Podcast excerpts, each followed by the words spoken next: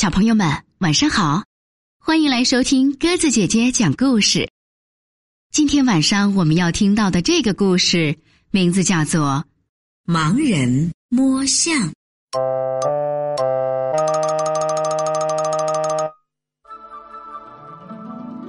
从前有四个盲人，从没有见过大象，他们很想知道大象长什么样子，于是。他们结伴来到一头大象的跟前，决定亲自用手去摸一摸。第一位盲人摸到了大象的鼻子，他说：“大象就像一条半大的蟒蛇，它长长的、软软的，还会上下左右的扭动呢。”第二位盲人摸到了大象的耳朵，他反驳道：“胡说！”大象明明像一把大蒲扇嘛！不对不对，大象长得像柱子。第三个盲人摸到了大象的腿，第四位盲人摸到的是大象的尾巴。他自信地说：“大象哪儿有那么大？它只不过像根草绳罢了。”四位盲人都坚持自己的判断，并为此争吵不休。其实，他们一个也没说对，因为他们摸到的都只是大象身体的一部分。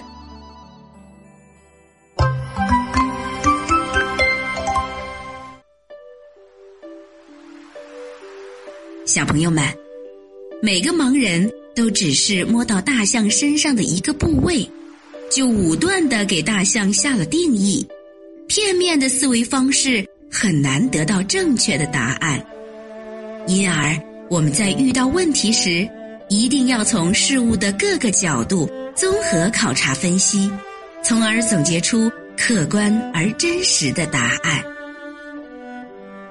今天晚上的故事就讲到这儿了。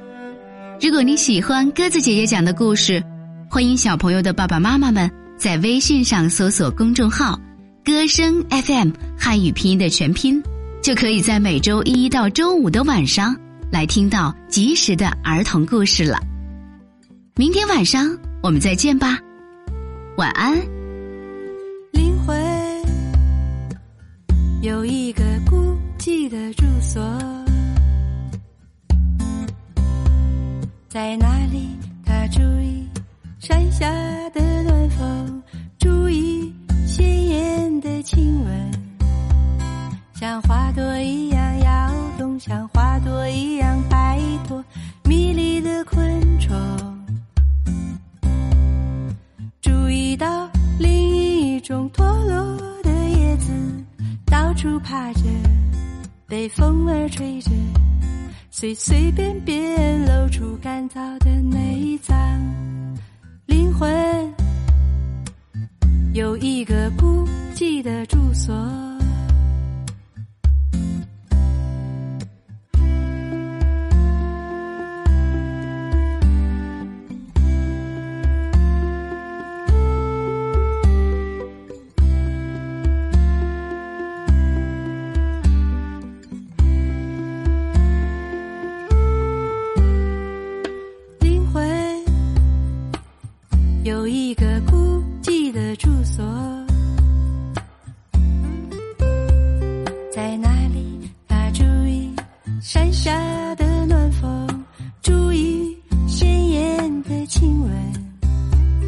像花朵一样